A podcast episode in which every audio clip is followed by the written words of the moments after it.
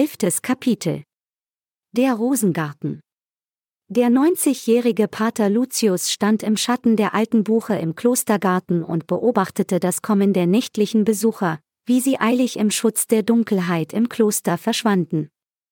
Er hatte diesem Treiben schon des Öfteren zugeschaut und stellte sich jedes Mal aufs Neue die Frage, was sich da wohl hinter den alten Klostermauern abspielen mochte. Seit Pater Lucius seinen Posten an Pater Zino abtreten musste, hatte er keine wichtigen Aufgaben mehr zu verrichten, er fühlte sich übergangen und überflüssig. Diese tödliche Langeweile würde ihn früher oder später noch umbringen. Die Gartenarbeit, die er so sehr hasste, hätte er am liebsten gleich ganz sein lassen.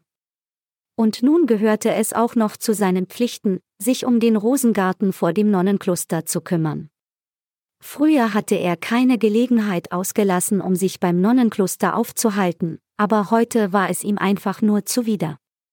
Wenn sich eine Möglichkeit ergeben hätte, hätte er sich liebend gerne vor dieser Arbeit gedrückt. Pater Lucius verweilte nicht gerne im Rosengarten, in ihm kroch immer ein Gefühl von Unbehagen, schlechtem Gewissen und Traurigkeit hoch. Beim Gedanken, was für dunkle Geheimnisse sich unter den Rosen verbargen, lief ihm der kalte Schauer über den Rücken.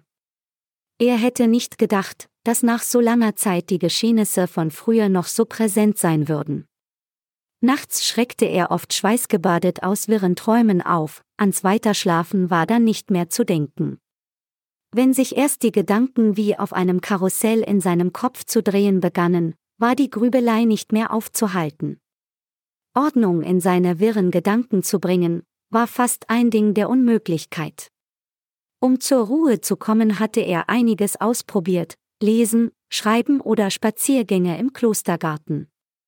Aber nichts half, um Frieden und Schlaf zu finden. Aber wenn alle Stricke rissen, eines hatte er noch im Ärmel, nämlich den im Kloster gekelterten Bühlwiler Riesling.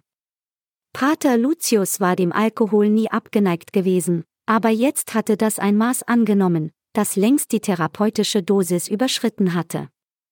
Leider war das Trinken die einzige Möglichkeit, allem für einen kleinen Moment zu entfliehen. Die Gedanken an die vergangenen Geschehnisse, die sich im Mönchs- und im Nonnenkloster abgespielt hatten, keimten immer wieder in ihm hoch. Ob er es wollte oder nicht, es wühlte ihn immer noch auf. Seine Entscheidung, Pater zu werden und nur dem Herrn zu dienen, hatte er im Grunde nie bereut. Einzig mit der Enthaltsamkeit körperlicher Bedürfnisse bekundete er einige Mühe. Pater Lucius konnte und wollte damals nicht auf weibliche Gesellschaft und schöne, weiche Körper verzichten. Noch heute stieg das Feuer des Verlangens in ihm hoch. Schon nur beim Gedanken, Frauen zu küssen, sie zu liebkosen, zu verführen und sich dann der Ekstase hinzugeben, pulsierten seine Schläfen. Außer Brunhild, Sina und Angela sowie Stine, Anna, Truthilde, Walpurga und Liliane gab es eine weitere Frau, die einem Schäferstündchen mit ihm nicht abgeneigt gewesen war. Nur war dies nicht ohne Folgen geblieben. Die Klosterfrau Emma wurde schwanger. Das war eine absolute Katastrophe. Zu allem Übel war sie naiv und bemerkte die Schwangerschaft erst sehr spät. Als sie dann endlich begriff, dass in ihrem Körper ein kleiner hilfloser Mensch heranwuchs, half Pater Lucius Emma dabei, die Schwangerschaft so gut als möglich zu verbergen. Nur mit der Äbtissin hatten sie nicht gerechnet, ihr konnte man nichts verheimlichen. Bei der Geburt des kleinen Mädchens war die Äbtissin anwesend, stand Emma bei, damit diese die Schmerzen ertrug und kümmerte sich rührend um sie. Sie sprach ruhig auf sie ein und bestärkte die werdende Mutter. Einer Niederkunft hatte Pater Lucius noch nie beigewohnt, es war gleichermaßen faszinierend und zugleich abstoßend. Er saß in einem angrenzenden Raum und vernahm durch die massiven Steinwände hindurch Emmas Stöhngeräusche während der Wehen und ihre Schreie während der Geburt. Dann lief alles aus dem Ruder, er konnte es noch immer nicht fassen. Da kam dieses kleine unschuldige Wesen auf die Welt, um sie gleich wieder zu verlassen. Die Äbtissin durchtrennte die Nabelschnur und rief Pater Lucius. Dessen Herz tat einen Luftsprung. Wie ein kleiner Junge ging er neben der schmallippig lächelnden Äbtissin hinunter in den Garten. Die Kleine braucht frische Luft, sagte sie leise. Dann geschah es. In der Nähe der Trauerweide presste sie das Gesicht des Babys fest an ihre Brust, bis es nicht mehr atmete. Um sicherzugehen, dass das Neugeborene wirklich tot war, riss sie ihm mit einer ruckartigen Bewegung den Kopf nach hinten. Die Liebenswürdigkeit der Äbtissin war auf einen Schlag weggeblasen. Vor Lucius stand das zu Fleisch gewordene Böse. Es war dies der Moment, in dem Pater Lucius Wissen um den Goldschatz in Sabeas künftigem Haus für ihn zur Bedeutungslosigkeit verkam. Völlig ungerührt, mit dem leblosen kleinen Körper in ihren Armen, fixierte die Äbtissin Pater Lucius mit ihren eiskalten, blauen Augen. Schaffen Sie mir dieses Balk aus den Augen, verscharren Sie es hier im Rosengarten. Mechanisch folgte Pater Lucius den Anweisungen der Äbtissin. Wie in Trance griff er nach einer Hacke und hob unter dem stechenden Blick der 40-Jährigen eine kleine Grube aus. Während der ganzen Zeit hielt die Äbtissin die kleine Tochter von Schwester Emma und Pater Lucius an sich gepresst und murmelte Segenssprüche. Wie konzentrische Wellen in einem See, in den man einen Kieselstein geworfen hat, wuchs Pater Lucius Hass auf die Äbtissin. Je tiefer die Hacke in den Boden fuhr, desto schmerzlicher wurde ihm bewusst, dass er soeben seine Tochter verloren hatte. Wie nur würde er das der Mutter mitteilen können? Er hätte nicht zu sagen vermocht, ob er Schwester Emma liebte oder nicht. Er fand sie einfach anziehend, so wie er eigentlich alle Frauen anziehend fand. Aber sie hatte den anderen etwas voraus, Neun Monate lang hatte sie seine Leibesfrucht in sich herumgetragen, neun Monate lang hatte sie sich auf Anina, wie Schwester Emma und er die Kleine genannt hatten, gefreut. Dies im Wissen, dass es ein Ding der Unmöglichkeit sein würde, eine gemeinsame Familie zu bilden. Im Rosengarten waren sie zusammengekommen, Schwester Emma und Pater Lucius, hinter einem riesigen Wildrosenbusch hatten sie Anina gezeugt, und im selben Garten war ihm seine kleine Tochter soeben wieder genommen worden.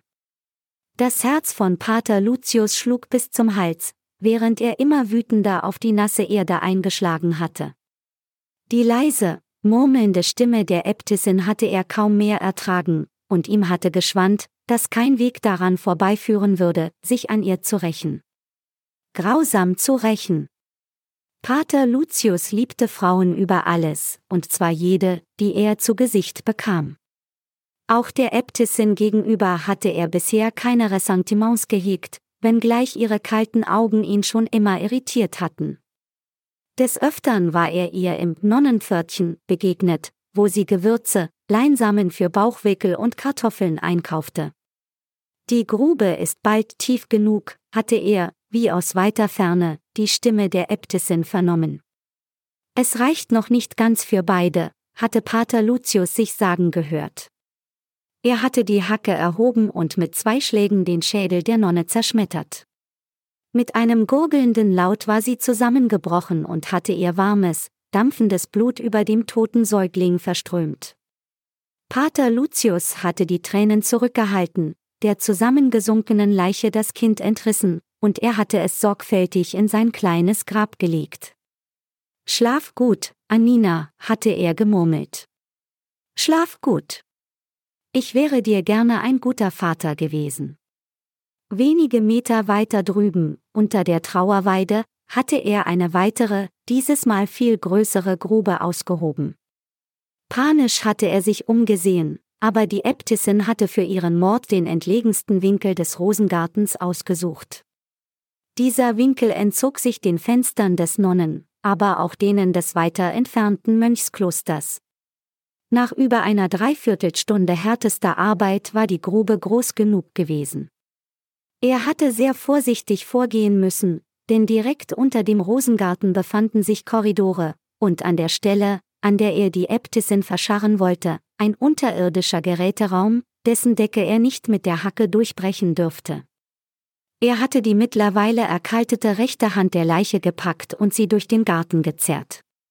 Ihr heillos zertrümmerter Schädel hatte bei ihm Übelkeit erregt, die er mit Mühe hinuntergeschluckt hatte. Die Blutspur, die sich zwischen dem Grab der kleinen Tochter und demjenigen der Äbtissin quer durch den Garten zog, hatte der Pater verwischt, indem er auch dort die Erde umgegraben hatte. Gott sei es gedankt, dass im Nonnenkloster keine Hunde gehalten wurden, die ihre Neugierde im Rosengarten hätten befriedigen können. Nachdem Pater Lucius auch noch ein paar Rosensträucher versetzt hatte, waren sämtliche verdächtigen Spuren verschwunden.